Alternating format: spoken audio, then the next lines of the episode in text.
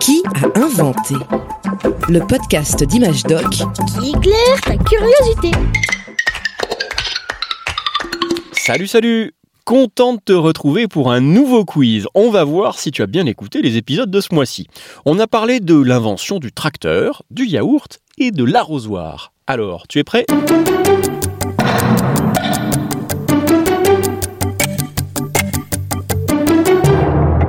Le tracteur a été inventé par un russe qui s'appelait Fyodor Blinov. C'était en 1881. Et il ne ressemblait pas tout à fait au tracteur que tu peux voir aujourd'hui. Quelle était la particularité de ce premier tracteur? Réponse A. Il n'avait pas de roue. Réponse B. Il n'avait pas de conducteur. Ou réponse C. Il n'avait pas de moteur. Pas si facile, hein? Eh bien, c'était la réponse A. Le tout premier tracteur n'avait pas de roue. Il avançait grâce à des chenilles, comme les tanks. Il fallait bien sûr quelqu'un pour le conduire et son moteur fonctionnait à la vapeur.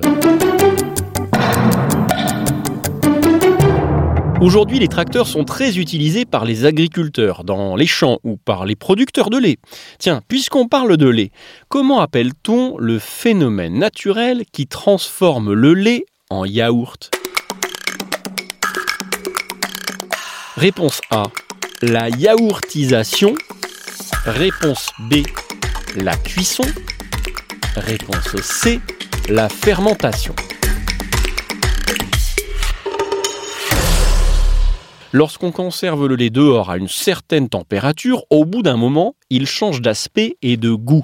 Il devient un peu plus consistant, moins liquide, et il a un petit goût acidulé. On appelle ça la fermentation. Réponse C. C'est un chercheur bulgare, Stamen Grigorov, qui a expliqué scientifiquement ce qui se passe pendant la fermentation. C'était en 1905. Qu'a-t-il découvert exactement à ton avis? Réponse A, un appareil qui permet de changer la consistance du lait. Réponse B, une bactérie qui vit dans le lait et le transforme. Ou réponse C, une vache qui produit un lait spécial pour les yaourts.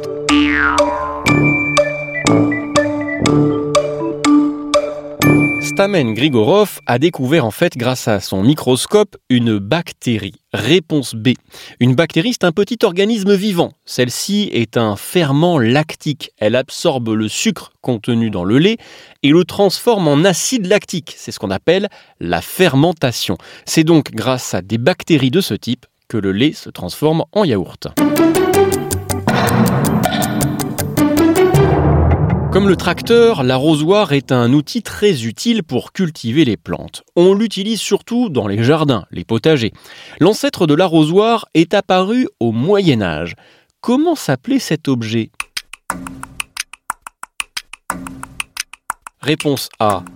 La chantepleur. Réponse B. Le versoir. Réponse C. Le tourniquet à pleuvoir. Alors, chantepleur, versoir, tourniquet à pleuvoir.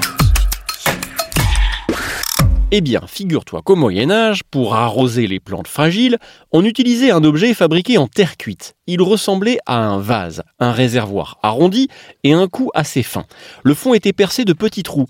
On le plongeait dans le puits, il se remplissait par les petits trous en faisant des petites bulles. On disait qu'il chantait.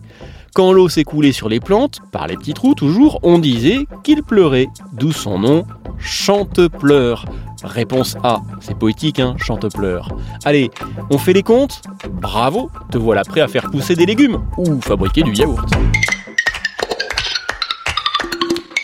Un podcast original, Bayard Jeunesse, Billy de Cast.